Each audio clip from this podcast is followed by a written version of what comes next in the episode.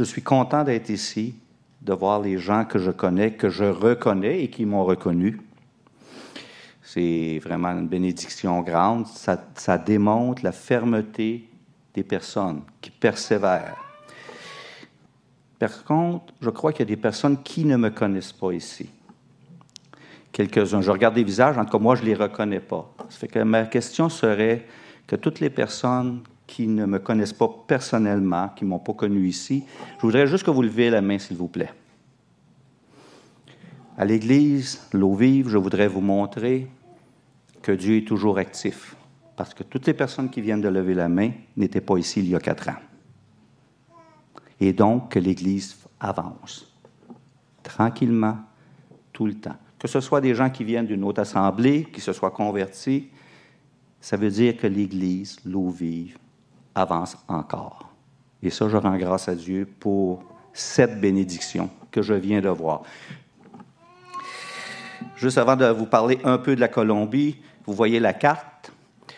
Juste pour vous situer où nous, le, jaune, bien entendu, c'est la, Colombie. La, capitale, c'est Bogota. C'est à, à, plus de 1000 kilomètres de chez nous. Nous, nous vivons dans le nord-est. Si vous regardez, un, un, genre de péninsule à la Gaspésienne si vous voyez dans le nord-est. Et nous, nous vivons, vous voyez Santa Marta qui est écrit, et nous sommes à deux heures et demie de route en autobus de Santa Marta vers l'est. C'est la dernière, c'est une région qui s'appelle La Guaira. Ici au Canada, il y a des provinces.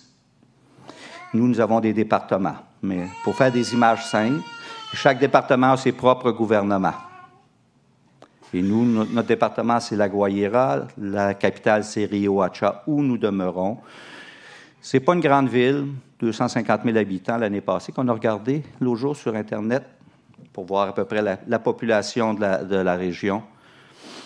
Et euh, ça, c'est l'idée générale. Ça fait que voyager, c'est en autobus. Nous n'avons pas le véhicule, mon, mon, épouse et moi. Christina n'est pas venue avec moi ici cette année.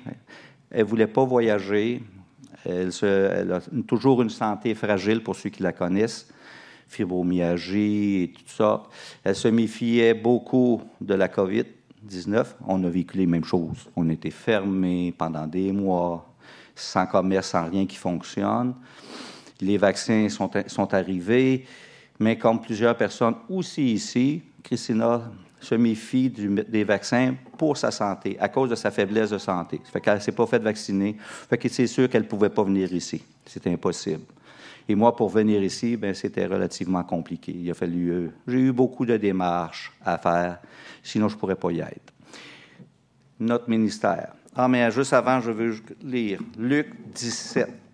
Ça fait longtemps que ce verset existe et que je me questionne par rapport à lui, ou plutôt que je me, me questionne moi-même à cause de ce passage.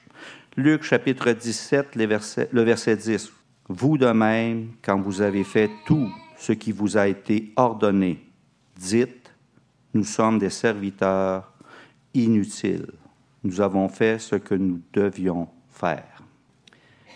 J'ai longtemps vécu sous cette vision et je l'ai encore aujourd'hui. Je me demande, est-ce que je fais vraiment tout ce que je dois faire? Que quand je vois des gens fermes dans l'Assemblée, ben, je me dis, s'il y a des gens qui font ce que Dieu lui demande. Je suis en Colombie, comme vous savez, pour ceux qui le savent, depuis quatre ans, avec Christina, bien entendu. Nous travaillons dans un quartier pauvre, après de nombreuses recherches parce que pendant six mois on a cherché la face de Dieu pour savoir dans quelle région du pays on travaillerait. C'était la côte atlantique, mais si vous remarquez, c'est très, très long. Si je me souviens bien, il y a 1700 kilomètres. Fait que quelle ville, quelle région? Et après plusieurs mois, nous sommes arrivés à Rio Hacha. Et notre désir était de travailler avec les gens plus pauvres, parce qu'en Colombie, oui, il y a des pauvres, mais il y a aussi des gens riches, puis il y a des gens de la classe moyenne. Euh, il y a de tout. Il n'y a rien au Canada qu'on n'a pas en Colombie. Il n'y a pas de différence. Je travaille avec Internet. les, les téléphones fixes, c'est seulement pour les entreprises. Simplement. Tout le monde a son cellulaire, ou presque. Et même quand tu es très pauvre, tu as au moins un petit téléphone qui plie. Ça fonctionne partout. C'est pour ça qu'il faut des fois regarder, relativiser. Pour moi, ce n'est pas un pays en développement, c'est un pays développé, mais corrompu. Ou mal, ben, comme le monde, mal géré. Mais Dieu est à l'œuvre en Colombie. Ça que nous, à Rio Hacha, on a, est une partie de la ville qu'on appelle une, zone euh, plus pauvre. Euh, si Jean-Pierre a fait, j'ai envoyé des lettres de nouvelles, puis Jean-Pierre les a transformées en présentation. Fait que je ne veux pas non plus répéter tout ce qui est écrit dans les lettres. Nous sommes impliqués comme frères et sœurs dans une assemblée. Mon pasteur est jeune, il a 38 ans. Quand je suis arrivé, il y en avait 34. Mais c'est un homme qui aime la parole de Dieu un peu comme Bernard, mais avec moins de formation. C'est parfait pour moi, parce que comme j'en ai pas du tout, je peux apprendre de lui. Quand je dis le quartier est pauvre, il y a toutes sortes de maisons. Vous avez vu, peut-être, si vous rappellerez les photos qu'il y avait à, ce moment-là, que Jean-Pierre a pu mettre, et depuis quatre ans que j'envoie des nouvelles.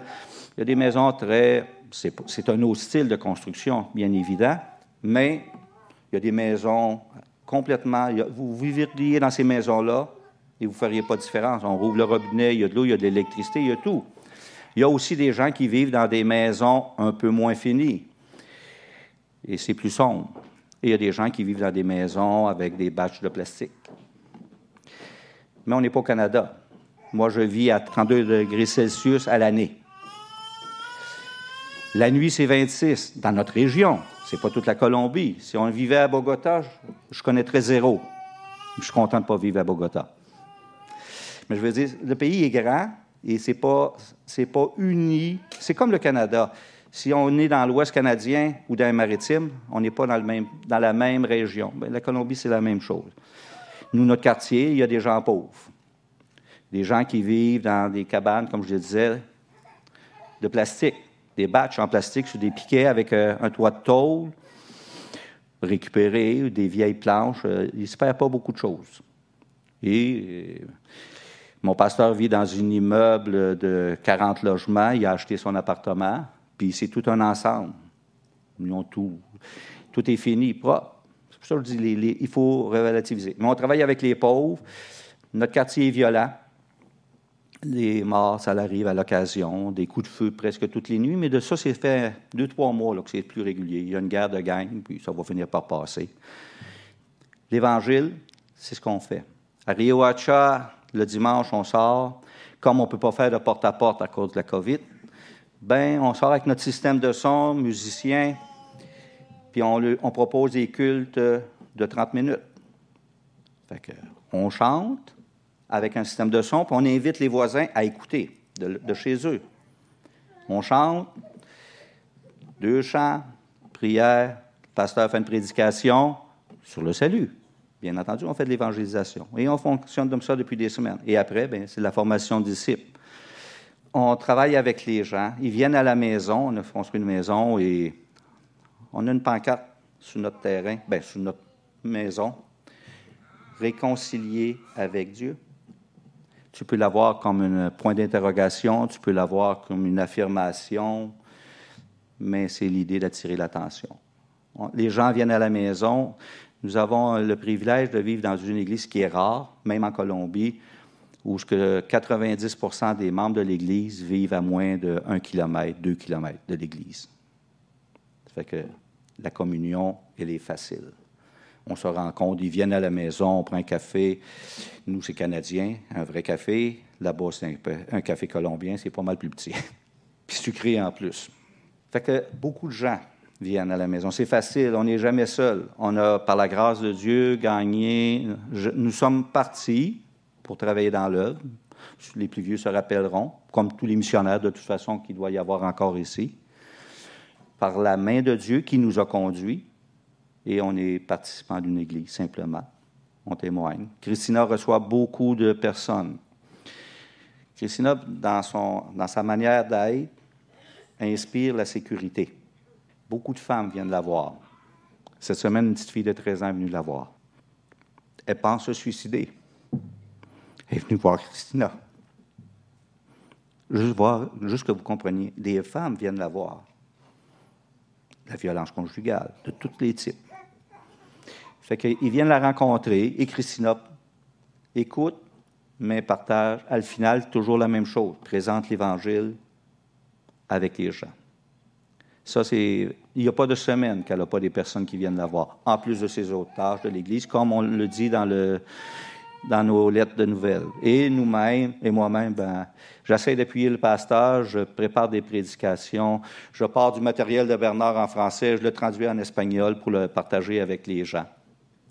À l'occasion, j'ai l'occasion de prêcher euh, une fois par mois, le jeudi. Et la même chose, rencontrer des gens. J'ai un des frères qui m'a dit Quand tu reviens, Claude, on étudie. Parce que j'ai le privilège d'avoir du matériel. Et en français et en espagnol. Et comme je disais, je suis fonctionnel en espagnol.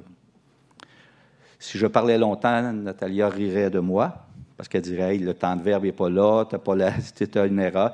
Mais en plus, Natalia, c'est la côte. Costeño. Nosotros no hablamos espagnol. Costeño. La verdadera idioma de ce pays.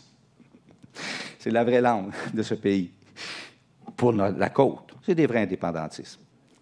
Nous avons deux, trois autres champs missionnaires à part de notre quartier, qui s'appelle Matitas. Il y a 7-8 ans, l'Église a commencé, notre petite Église. Hein, il y a deux autos dans l'Église, trois motos. Les autres sont tous à pied, ils n'ont pas moyen de s'acheter quoi que ce soit.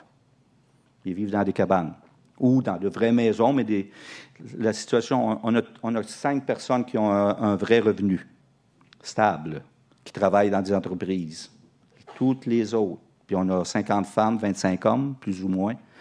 Toutes les autres, c'est on achète la nourriture qu'on a gagnée hier. C'est un autre univers. Ça fonctionne comme ça. Fait qu'on a un autre secteur que l'Église a voulu développer, un village. C'est comme si l'eau vive disait Bien, je m'en vais à Saint-Malo, ou choisissez le village que vous voulez, parce qu'il n'y a pas d'évangile. Puis il n'y a pas d'église qui veut y aller parce qu'il n'y a pas d'argent à faire là-bas. Puis on est allé là-bas, puis on a commencé, ils ont commencé tranquillement, c'était un peu avant moi. Je vais dire nous parce que je m'inclus dans cette assemblée. On a commencé à, tranquillement à présenter l'Évangile. Puis avec le temps, un culte à chaque dimanche. Là-bas, on n'est pas compliqué. C'est comme quand on était jeune, euh, Fernand. On a un pick-up, on s'embarque en arrière, puis on y va. On ne se, casse pas la tête à, être ceinture, avec les ceintures, tout le kit. Et il allait là, puis il faisait un culte. Puis à un moment donné, un des frères de l'Église, comme vous autres, il dit si j'allais m'installer, il a eu à cœur, et avec il dit Mon épouse et moi, on irait s'installer à, ça s'appelle Matitas. Comme ça, on aurait quelqu'un, ce n'est pas un pasteur, c'est un frère, qui commencerait à entretenir le, lieu. Et avec le temps, il y a eu des cultes, des gens qui se sont convertis. Dieu a permis qu'on achète un terrain. On a construit une dalle de béton, euh, un toit de tôle, puis ça a été comme ça que ça a commencé. On a commencé, et moi, depuis que je suis arrivé, à un moment donné, l'Église, on décide, on va essayer de construire une maison pour le pasteur, parce que là, il loue une maison en dehors. Bien, dans la ville, mais il la loue. Il y a une pièce de 10 par 10 en maçonnerie. Ça, c'est sa chambre à coucher, c'est sa partie sécuritaire. Et, il y a le reste, la cuisine, bien, c'est tout du bois récupéré. Et il y a une back-house à l'arrière de la maison pour les toilettes, les douches et tout. C'est le conventionnel d'un secteur comme ça. Fait qu'on a voulu construire une maison, ça fait qu'on avait un peu d'argent de, côté à l'Église. on va commencer par la foi. Fait qu'on a commencé à construire. Un frère de Saint-Jérôme est venu faire son tour à Saint-Jérôme.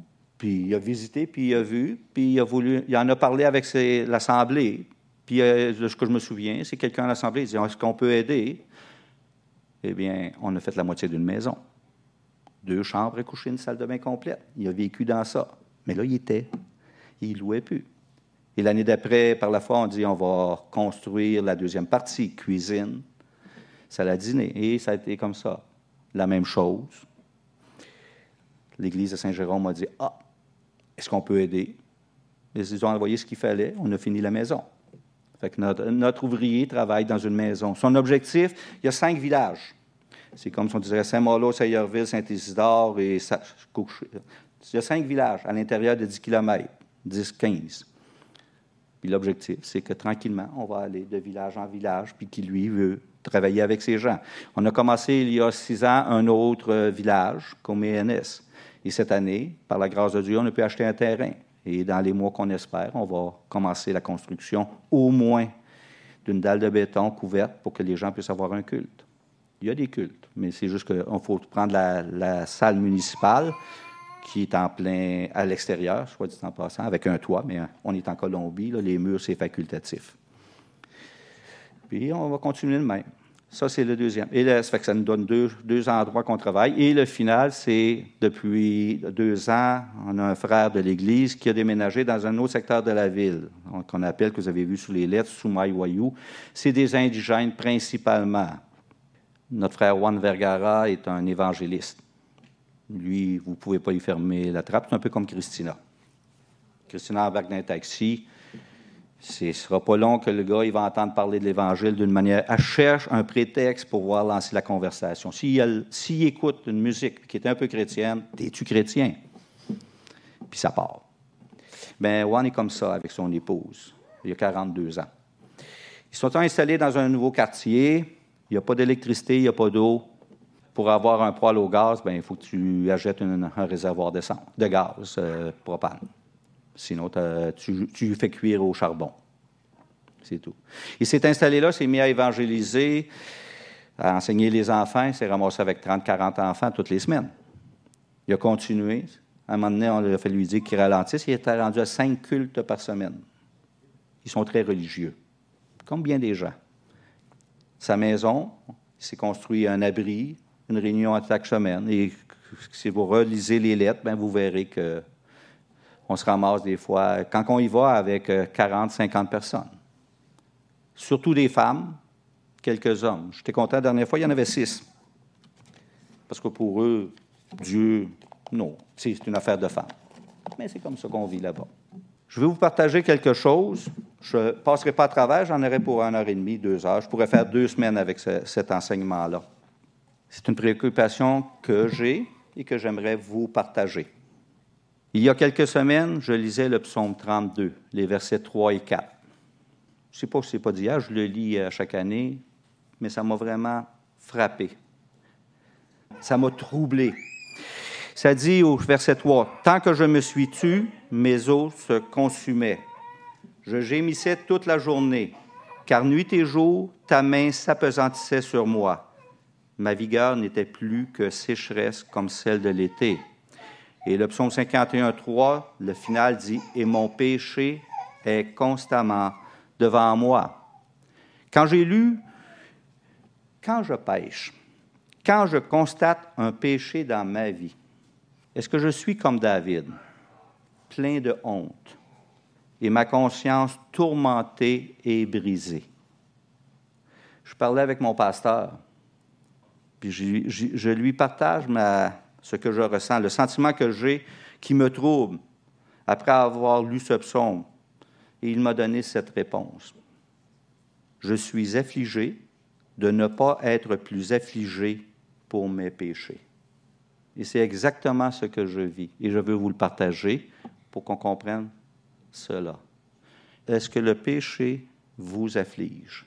Je ne parle pas le péché, mais mon péché chacun pour soi son propre péché. C'est exactement ce que je ressens. Je lisais ça, je dis, pourquoi je pêche et que ça, me, trouble? Mais si je compare à David, pas de comparaison. Ce n'est pas que je sois totalement insensible à la triste réalité du péché, mais c'est ça. Quand je compare à David, je suis pas là. Luc chapitre 7. On va lire les trois premiers versets, 36 à 38. Un pharisien pria Jésus de manger avec lui. Jésus entra dans la maison du pharisien et se mit à table. Et voici une femme pécheresse qui se trouvait dans la ville, ayant su qu'il était à table dans la maison du pharisien, apporta un vase d'albâtre plein de parfums et se tint derrière, aux pieds de Jésus. Elle pleurait. Et bientôt, elle lui mouilla les pieds de ses larmes. Puis, les essuya avec ses cheveux, les baisa et les oignit du parfum. Et si vous vous rappelez un peu de l'histoire, le, le pharisien, il dit, ben, si c'était un prophète, il saurait que c'était une pécheresse. Il saurait, mais là, il se laisse faire. Et Jésus connaît le cœur de ce pharisien et il lui conte une, petite histoire. Deux hommes ont des dettes, une plus grosse puis une plus petite, mais ils n'ont pas les moyens ni un ni l'autre de payer leurs dettes. Et celui qui avait fait le prêt, ben, il efface la dette. Jésus demande aux pharisiens, lequel qui va l'aimer le plus? Sa réponse n'est pas compliquée. Celui à qui il a, il a, effacé la dette la plus grosse. Tu dois 50 dollars et tu le perds. Tu dois 50 000 dollars et il t'efface la dette. Ça se pourrait que celui de 50 000 dollars, c'est celui de 50 pièces, il n'a pas perdu grand-chose. Et Jésus voit l'exemple aux pharisiens. Je suis rentré dans ta maison. Tu ne m'as pas rien donné pour me laver les pieds. Elle, elle lave mes pieds avec ses larmes. Tu ne m'as pas donné de quoi m'essuyer. Elle, elle essuie mes, ses larmes avec ses cheveux. Elle, tu ne m'as pas oint d'huile. C'était la pratique. Elle, elle oint mes pieds avec le parfum.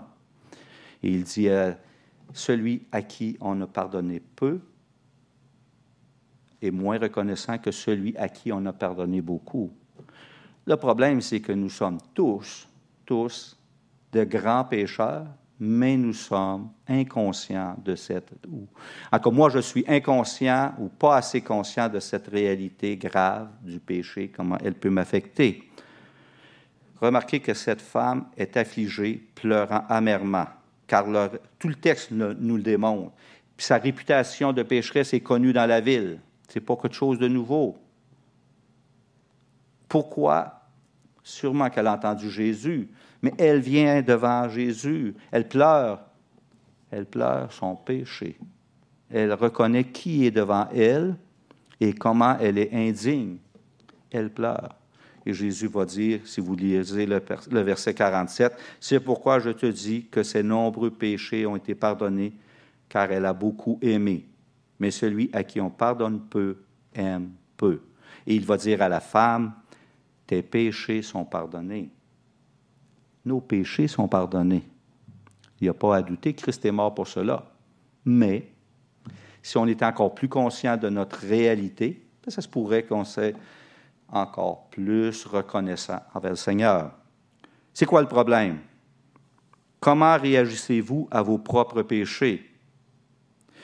Il nous est facile de voir la paille dans l'œil de l'autre, mais la poutre qui est dans le nôtre, plus difficile. Le psaume 51, verset 17 dit, Les sacrifices qui sont agréables à Dieu, c'est un esprit brisé, ô Dieu. Tu ne dédaignes pas un cœur brisé et contrit. La conscience du croyant ne lui donnera pas de repos tant qu'il continuera à ne pas se repentir de ses péchés. Vous savez que c'est écrit ça? Psaume 32, 3. Tant que je me suis tu, mes os se consumaient. Je gémissais toute la journée. Verset 4 car nuit et jour, ta main s'apesantissait sur moi. Si on peut vivre dans le péché sans ressentir que quelque chose qui ne va pas bien, il faut encore plus prier. Mais la main de Dieu est sur nous. 1 Jean 1, 5 à 10. La nouvelle que nous avons apprise de lui et que nous annonçons, c'est que Dieu est lumière et qu'il n'y a point en lui de ténèbres. Verset 6. Si nous disons que nous sommes en communion avec lui et que nous marchions dans les ténèbres, nous mentons et nous ne pratiquons pas la vérité. Mais, verset 7, mais si nous marchons dans la lumière comme il est lui-même dans la lumière, nous sommes mutuellement en communion et le sang de Jésus, son Fils, nous purifie de tout péché. Ça ne dit pas qu'on ne pêche plus. Ça ne parle pas de ça. La preuve, c'est que le sang de Jésus nous purifie de nos péchés, donc ça continue. On le sait, mais si on est conscient de notre péché, la repentance, c'est pour nous autres. Verset 9. Si nous confessons nos péchés, si on confesse nos péchés, c'est qu'il y en a, même dans les croyants. Jean ne s'adresse pas au monde, s'adresse à nous, aux croyants. Si nous confessons nos péchés, il est fidèle et juste pour nous les pardonner et pour nous purifier de toute iniquité. Fait que ça, l'aspect du pardon, on l'a. C'est clair. Alors, quel est le problème dans nos vies? Revenons au problème dont j'ai parlé plus tôt. Pourquoi n'ai-je pas plus honte de mes péchés? Je pense que mon problème est que je suis tellement habitué au péché, que ce soit le mien ou celui de quelques des autres, que je suis devenu insensible à la gravité du péché. Et c'est pourquoi je vous propose de voir quelle est la gravité du péché et de voir comment le péché a totalement contaminé et détruit notre vie, contaminé la création et rend notre vie de croyant insatisfaisante, vide, sans joie ni paix.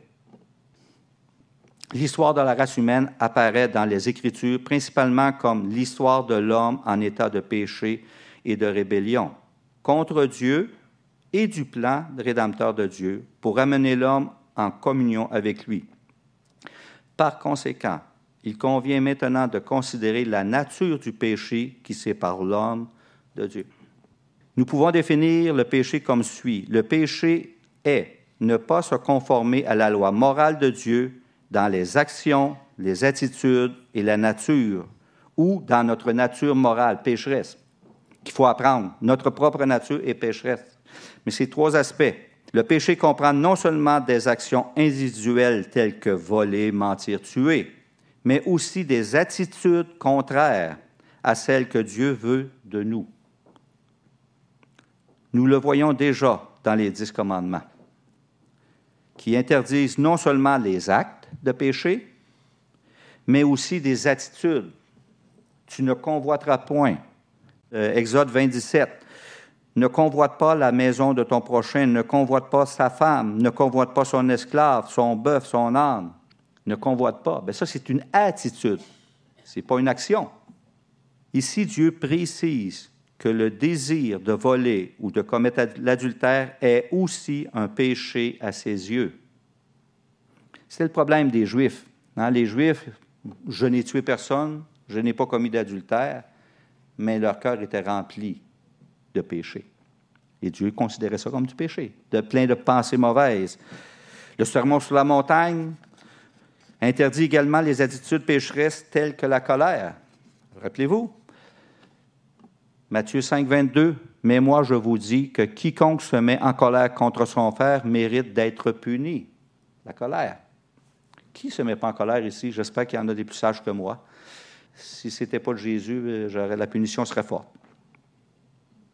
La convoitise, tu ne convoiteras pas la femme de ton prochain. Ça dit dans Matthieu 5, 28, Mais moi, je vous dis que quiconque regarde une femme pour la convoiter a déjà commis. Et Paul va dire des choses semblables.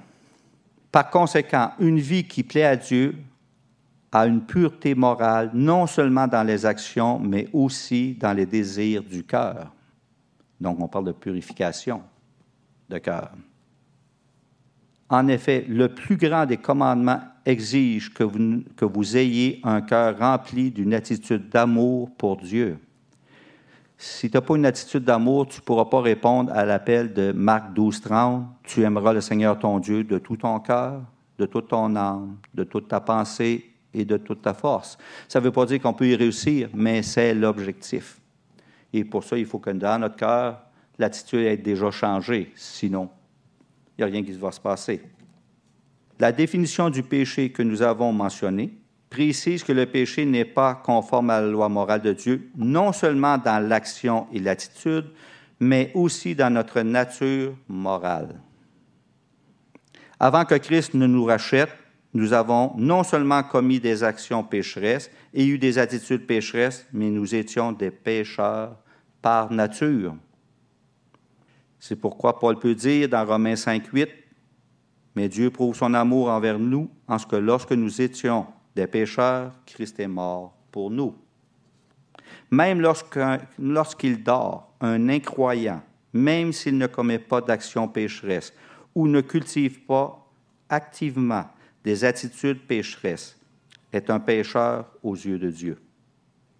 Il a toujours une nature pécheresse et ce n'est pas conforme à la loi morale de Dieu. Je parle de l'inconverti parce que nous avons le salut en Jésus-Christ. Quand Dieu nous regarde, il voit Jésus. Parfait. Mais on doit quand même, la sanctification existe quand même et existe pour nous, une fois qu'on est sauvé. Définissons le péché comme le font les Écritures. Je vais lire quelques passages. En relation avec la loi morale et le caractère moral de Dieu. Qu'est-ce que le péché? Jean nous dit que quiconque pêche transgresse la loi et le péché est la transgression de la loi. Les Juifs avaient la loi écrite et nous, les gens qui ne sont pas juifs, là-bas on dira les gentils, on a notre conscience. Et ça démontre, les deux, que la loi de Dieu était écrite, mais aussi on l'a dans notre cœur. Et notre conscience nous accuse ou nous approuve mais c'est la parole de Dieu qui nous donne la vraie direction de notre vie. Le péché, c'est quelque chose qui est également mauvais au sens le plus profond du terme. On a pensé de trois aspects. Les actions pécheresses, mentir. Les attitudes pécheresses. Je n'ai pas élaboré beaucoup, mais notre nature pécheresse. Mais il y a quelque chose de plus loin que ça. Dans un univers créé par Dieu, le péché ne doit pas être approuvé. Le péché est en opposition directe avec tout ce qui est bon dans le caractère de Dieu. Et tout comme Dieu se réjouissait nécessairement et éternellement de lui-même, il est parfait. Il ne peut pas pleurer sur son sort. Au contraire, il ne peut être que se réjouir de comment il est, parce qu'il est parfait. Se réjouissait nécessairement et éternellement de lui-même et de tout ce qu'il est, il est aussi nécessairement et éternellement le péché, le mot haïr. Dieu haït le péché. J'ai une phrase que quelqu'un m'a dit récemment. La patience de Dieu, ce n'est pas une approbation du péché, c'est un appel pressant à ce que nous nous repentions. Si le caractère de Dieu est qu'il déteste le péché, nous devrions être comme lui. Nous devrions détester le péché comme lui le déteste. Nous sommes ses créatures. L'origine du péché, nous savons, Adam et Ève sont les premiers pécheurs sur la terre, mais il existait déjà avant avec Satan et sa chute. On ne peut pas blâmer Dieu pour la présence du péché dans le monde, ou le péché point on ne peut pas le blâmer. Ce n'est pas lui l'auteur du péché, c'est et nous autres et les anges, les créatures qu'il a faites. Adam et Ève, quand ils ont péché, leur consommation du fruit de l'arbre de la connaissance du bien et du mal est à bien des égards typique du péché en général, de notre péché à nous-mêmes, pour faire simple. Remarquez bien, c'est ces trois points-là, puis je termine avec ça. Premièrement, le péché attaque la base de la connaissance parce qu'elle donne une réponse différente à la question, la réponse de Dieu et la réponse du péché. Elle attaque la base de la connaissance. Qu'est-ce qui est vrai? Alors que Dieu avait dit qu'Adam et Ève mourraient s'ils mangeaient du fruit de l'arbre, Genèse 2, 17, le serpent a dit, ce n'est pas vrai, ils ne vont pas mourir, Genèse 3, 4. Ève a décidé de douter de la véracité de la parole de Dieu et a mené une expérience pour voir si Dieu leur avait dit la vérité. Dieu condamne le péché. Nous avons des péchés dans nos vies qui ne sont pas si évidents et d'autres sont bien clairs. Et quand on pêche dans des péchés qui sont très clairs dans notre vie, bien, on t'a dire à Dieu, tu as dit que c'était mal, je ne te crois pas. Puis moi, j'aime ça.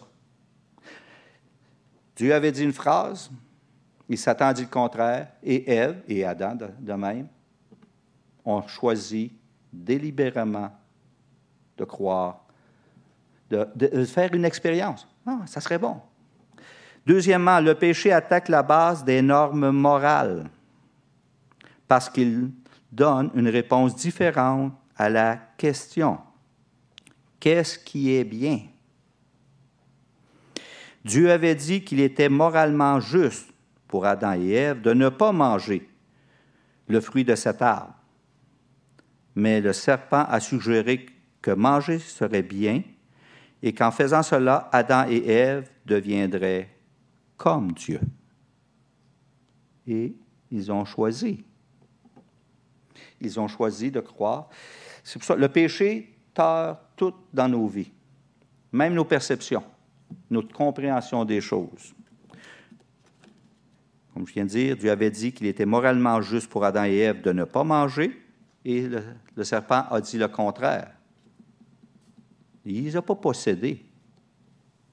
Il leur a dit une phrase et ils avaient à choisir.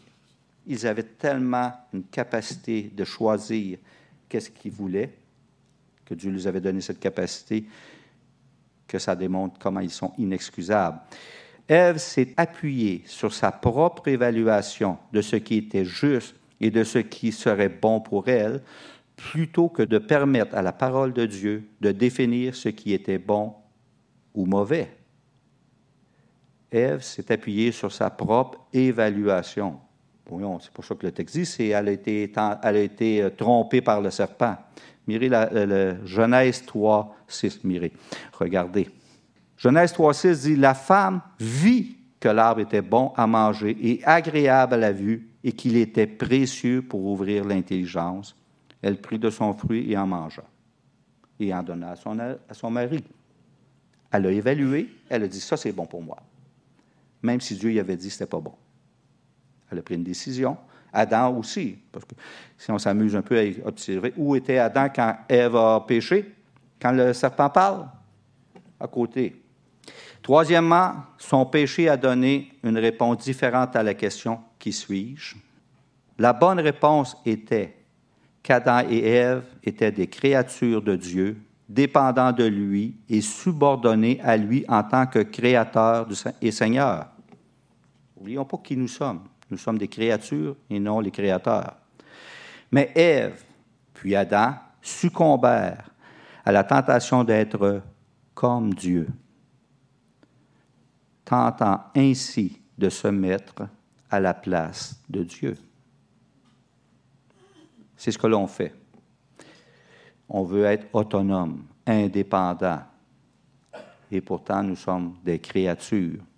Quand Marc fabriquait un meuble, peut-être qu'il en fait encore, il le faisait comme lui avait décidé. Et si le meuble, si ce qu'il avait coupé ne fonctionnait pas comme il le voulait, il le changeait. Il avait, c'était lui le créateur de ce meuble. Et le meuble n'avait pas à le contester. C'est une drôle d'image. Nous sommes des créatures, nous respirons parce que Dieu nous donne la respiration. Il aurait pu, après la création, dire, ils ne veulent pas de moi, je m'occupe plus d'eux autres. Et le monde serait n'importe quoi. Mais Dieu a un plan éternel. Et tous les gens ici, autant que l'on puisse connaître, sont son plan. Nous sommes dans son plan. Être conscient simplement de ce qu'est le péché, comment ça l'affecte la vie, comment c'est une horreur. Ça l'a tout détruit dans nos vies. Et même notre conscience aujourd'hui de chrétien, elle est tordue par le péché. Et même ce qu'on le regarde des fois dans nos vies, qui disent Ah, ben c'est telle chose ou telle manière que ça devrait être, c'est tordu. Il n'y a rien dans nos pensées qui sont parfaites. Parce que même sauvés, nous avons encore cette vieille nature. Mais la grande différence du monde, c'est que nous avons l'Esprit de Dieu qui nous transforme tranquillement.